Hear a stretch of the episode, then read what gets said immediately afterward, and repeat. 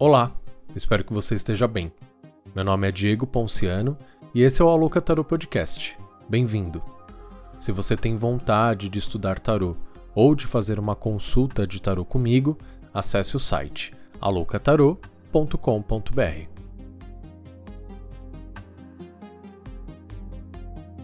Você já deve ter se deparado com o termo jovem místico. No começo, o termo se referia quase que exclusivamente a pessoas adeptas de práticas espirituais menos clássicas, que escapam das religiões superestruturadas e principalmente do cristianismo. O jovem místico é aquele que queima incenso, coleciona seus cristais, que conhece seu mapa astral, manja minimamente de astrologia, tarô, ervas e por aí vai. Porém, Definir o jovem místico é muito complexo, pois é característico de quem busca uma espiritualidade mística e não doutrinada a fuga de dogmas e de sistemas mais estruturados e organizados socialmente, como acontece nas igrejas, por exemplo. O jovem místico, como o próprio Papa já sugeriu, comporta-se como se estivesse num self-service e não mentiu. Pegamos aquilo que gostamos, que ressoa em nós e adaptamos ao nosso estilo de vida. É bem diferente do que vimos nossos pais fazerem, indo às missas, às giras e cultos em geral. Mais recentemente, o termo jovem místico ganhou outro tom, um tom mais debochado, que visa ridicularizar aqueles que chamamos assim. A chacota vem de lugares específicos e foca em quem tem levado esse estilo de vida com radicalismo. Nesse lugar da piada e da chacota, encontraremos coisas risíveis e extremamente preocupantes. O perfil do Instagram Acaba Jovem Místico é ótimo para a gente entender que jovem místico é esse. Lá a gente encontra prints, memes e muito deboche em torno desse estilo de vida, que elevado à potência máxima se torna caricato. São casos, depoimentos, seitas e falcatruas inseridos num tom bem humorado, mas que, ao meu ver, tem seu papel sinalizar que as coisas saíram do controle. O grande problema é quando tudo isso deixa de ser caricato e risível e passa a se tornar violento. Nas últimas semanas, um grupo específico viralizou, pois seus integrantes afirmam terem conhecimentos de Atlântida. Conhecimentos que podem modificar toda a existência humana, das coisas mais ordinárias e cotidianas a uma total elevação e expansão da consciência. Para muitos é uma proposta tentadora. E eles oferecem tudo isso através de um curso, com soluções instantâneas para doenças da mente, do corpo e do espírito. E em paralelo a isso, temos uma crescente dos casos de depressão e suicídio no país. A fome e a miséria voltaram a ser uma realidade. É quando o jovem místico vira piada. Ainda nessa pesquisa, eu descobri que faz parte do curso um tal de marketing da luz, que ensina seus alunos a, abre aspas, criar um conteúdo impossível de ignorar, fazer lives magnéticas, fazer uma venda irresistível. Imagina você se deslocar lá de Atlântida e reencarnar na Terra para vender curso de live para as redes sociais.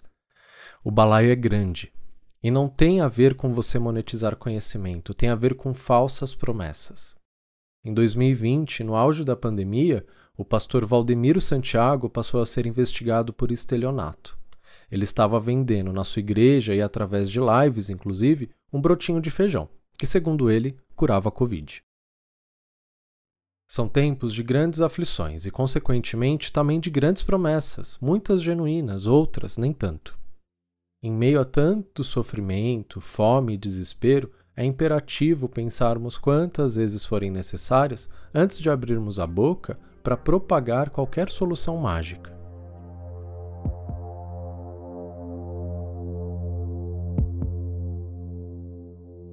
Fato é que o jovem místico existe. Estamos aqui. Eu mesmo faço requisito para ser um, e muito provavelmente você que me escuta também. Cabe a mim, como tal, entender minha responsabilidade, principalmente no papel de quem comunica tarô, realiza consultas de tarô e de quem ensina tarô. E foi através do Arcano Zero, do Louco, que eu decidi olhar para esse tema. A mística faz parte da vida, a vida espiritual faz parte da vida, o sutil faz parte da vida. Acontece que temos negligenciado por tanto tempo essas nossas facetas que não será fácil a retomada do sutil, que sempre teve aqui, mas que nunca recebeu a devida atenção. Nesse balaio que mistura fé e má fé, entram também os esquemas de pirâmides, disfarçados e repaginados sob o nome de mandala.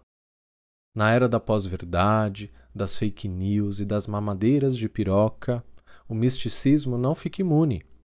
Cabe a nós tomarmos as rédeas de nossas escolhas e redobrarmos nossa atenção para que não passemos também a reproduzir essas e tantas outras mentiras. Existe também o jovem místico que flerta com as mesmas pautas do conservadorismo, que são em sua maioria negacionistas, também totalmente alheio à realidade ao redor. Esse recorte tem sido chamado de direita gratiluz. E esse fenômeno não é genuinamente brasileiro. Ele nasce lá nos Estados Unidos e passeia por teorias da conspiração. E se você quer entender um pouco mais sobre essa direita gratiluz, eu recomendo que sim. Eu te convido a ler a excelente reportagem da Fabiana Moraes lá para o Intercept. É só colocar o nome da matéria no Google que você vai achar, que é o seguinte: Entre a cloroquina e o namastê, conheça a direita gratiluz. Voltemos para o louco do tarô. Ele, que une começo e fim da jornada arcana, é acima de tudo um buscador.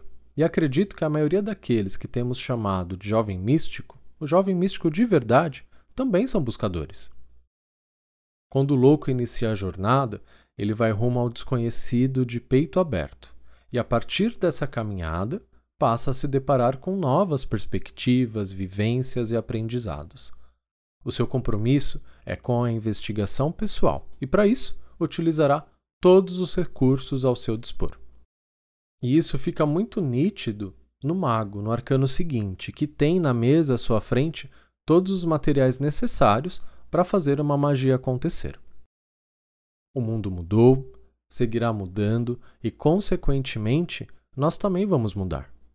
As convicções de até pouco tempo atrás ruíram. Aquilo que nos era garantido não é mais. A economia mudou, o trabalho mudou, as relações mudaram. E tudo isso a gente já sabe, vai continuar acontecendo. O mundo não vai parar. Ele sempre mudou. A diferença é a velocidade com que isso acontece agora.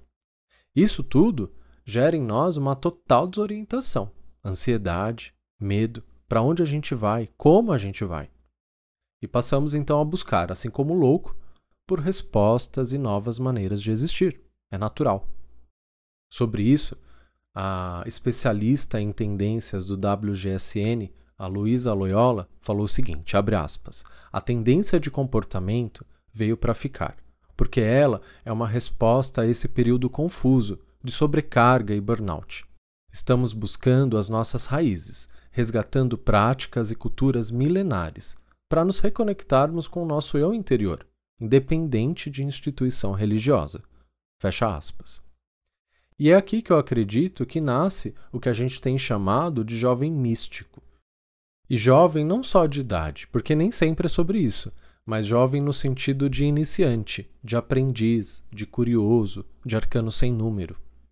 Nesse processo de busca, podemos sim recorrer ao que o misticismo tem a oferecer: suas vivências, métodos, oráculos, ervas, aromas, mas sem romper com os outros recursos, menos ou nada místicos, tão importantes nessa jornada de investigação pessoal.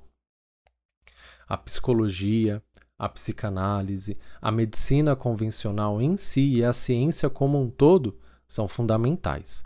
Se virar contra elas ou substituí-las por recursos que são complementares, não me parece uma decisão muito sábia. Não é raro nas minhas consultas eu perguntar para o consulente se ele faz terapia. E ele responde que sim, mas daí eu descubro que ele está falando de qualquer outra terapia, e não daquela com o médico. E podemos falar aqui também da saúde de outras áreas da nossa existência, como da saúde financeira, por exemplo. É urgente saber que apenas vibrar prosperidade não resolve, que apenas soprar canela todo dia primeiro de cada mês, também não. A prática mágica, mística e espiritual precisam estar alinhadas com as suas práticas também no mundo objetivo, porque é aqui que a prosperidade se manifesta.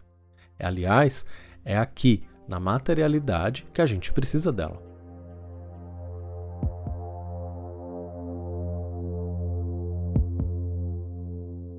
Dentre tantas polêmicas envolvendo o jovem místico, uma me chamou a atenção. Através de um story, uma pessoa afirma que é melhor escolher os produtos no supermercado pela energia, pela vibração que eles emanam, mesmo que seja mais caro. Então a pessoa vai lá, pega o pacote de macarrão, sente a energia dele, hum. Não, essa aqui não. Aí pega lá o mais caro, hum. Esse aqui sim. E mais uma vez, uma total falta de sintonia com a realidade. Assim como é importante a gente compreender que a espiritualidade ou o sutil nos constituem, temos que ter claro que o nosso corpo e mente existem. E suas demandas são diferentes das demandas do sutil.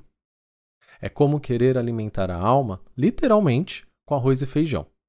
Não é assim que funciona. Primeiro, essa nutrição tem que passar pelo corpo. É através dele, dessa máquina bafo que a gente tem, que todo o processo de absorção dos nutrientes e descarte daquilo que não precisamos acontece. Existe processo mais mágico que esse? E um corpo bem nutrido também nutre a alma. Agora, de forma direcionada, são outros alimentos que a alma demanda. É através das artes, como a música, a poesia, o cinema, a literatura, que a gente alimenta a alma. É através também da contemplação, do estar em sintonia com a natureza, consigo mesmo, da presença, da investigação pessoal e de tantas outras maneiras que a alma pode ser alimentada. Mas sempre lembrando que sem nutrir o corpo, sem o básico, não tem vida espiritual, não tem subjetivo. Sem moradia, sem teto para dormir é um absurdo querer exercitar o sutil. É violento falar para alguém em situação de fome ou de enfermidade, por exemplo, que se ela pensar positivo, tudo vai passar, vai melhorar. Por isso a importância de trabalhos sociais e de uma política social pública. Se a gente quer que todo mundo se desenvolva também de maneira subjetiva, a gente precisa trabalhar para que o objetivo, pelo menos o básico, nos seja garantido. A famosa expansão da consciência passa pela consciência de classe. Se não passar, não é expansão, não está expandindo nada. Está fragmentando a consciência. A busca pela subjetividade, pelo divino, pelo místico, precisa ser refletida no nosso cotidiano. Ela precisa ressoar no nosso comportamento individual e coletivo. Essa será a prova de que a nossa busca está dando resultado. Esse processo de busca que o misticismo comunica é um processo trabalhoso e antes fossem flores a busca que a gente tem feito, porque conhecer a si mesmo dói, não é bonitinho, não é lilás, não é só luz. Não é fácil só sentir gratidão, tem muita raiva envolvida no processo de autoconhecimento. Tem choro, tem dor, tem arrependimento, tem sombras, e se não tiver, está fazendo errado. Um jeito fácil de descobrir com que tipo de jovem místico a gente está lidando, ou somos, é observar se ele foge das sombras, se ele a evita, não a menciona. Isso é um sinal de que ela, a sombra, ainda causa medo, ou seja, não foi superada. Então a gente ouve que falar não, por exemplo, não pode, porque o universo não entende não. Imagina, a gente está falando que o universo é burro, que o todo não entende algo básico, como sim e não. E se esse universo é tão incapaz, é a ele a quem eu vou recorrer? O vídeo da influenciadora Jade Picon, que ensina a criar um mapa dos sonhos, tem mais de 795 mil visualizações no YouTube. Em pouco mais de 12 minutos, a milionária ensina a criar um mapa que vai atrair todos os seus desejos. Basta escrever com fé, positividade e endereçar ao universo. Simples assim. Universo, tô te passando o script da minha vida, você vai fazer acontecer. Claro que não é milagroso.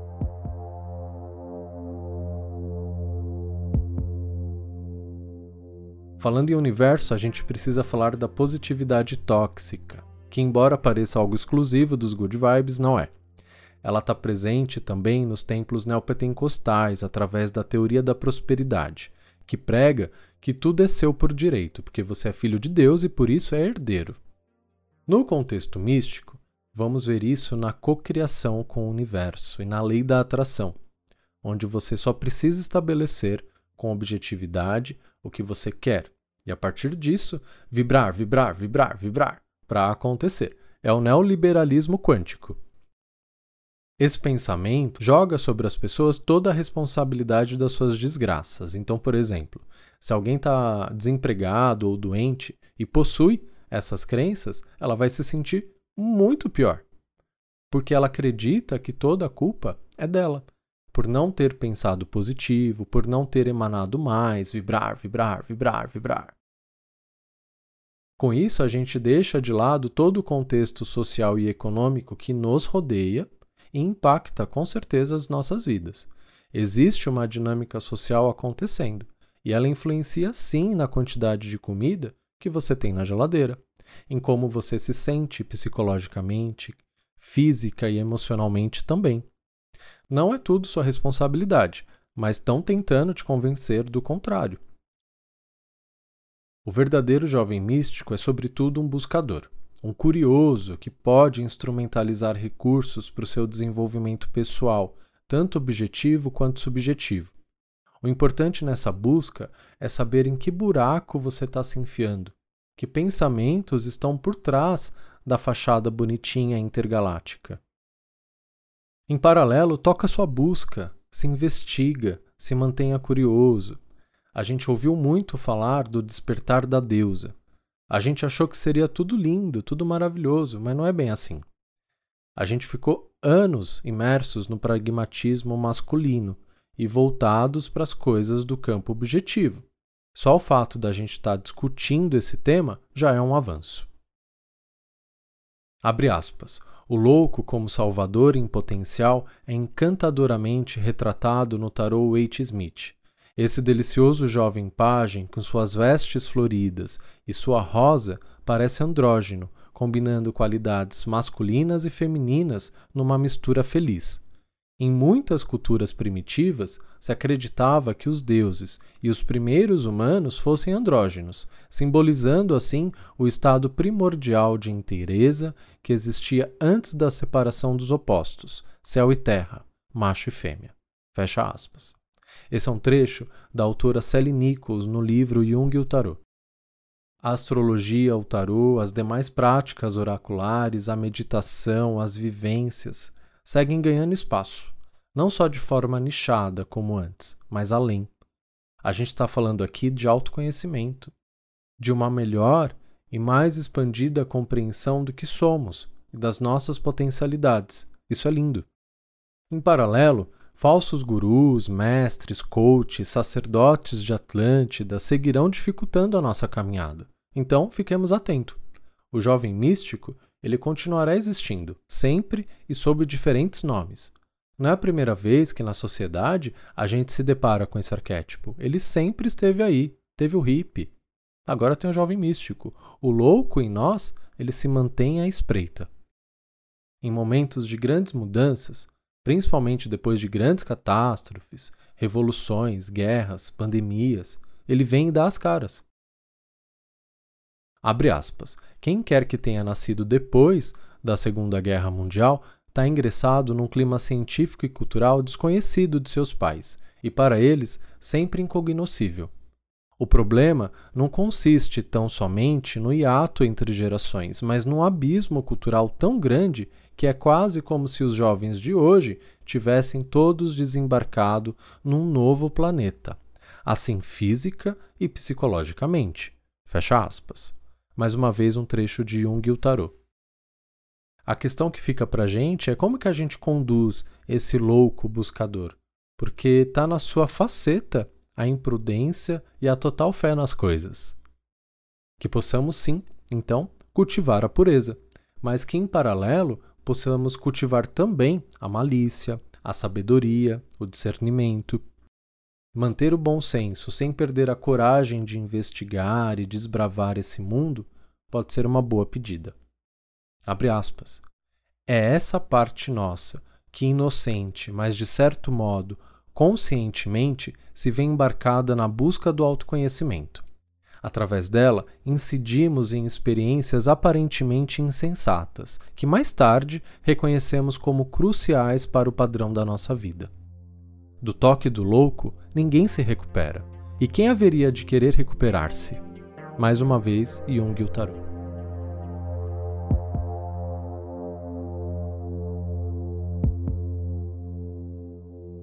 Esse não é um tema fácil. Sejamos sim jovens místicos. Sejamos sim a faceta do louco que busca, que se mantém receptiva e curiosa.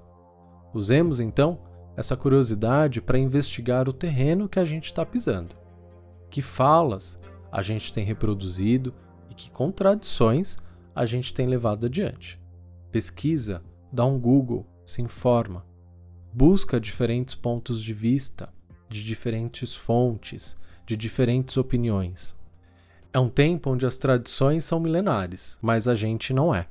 A gente dispõe de tecnologia e de informação como nunca antes. Depois do louco, tem o mago. E o mago instrumentaliza tudo, não negligencia nada. Nos inspiremos também nele.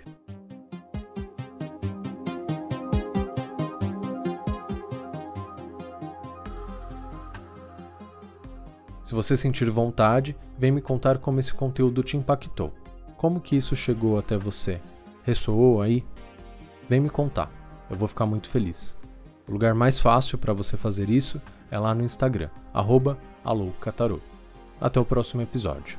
Um beijo. Tchau.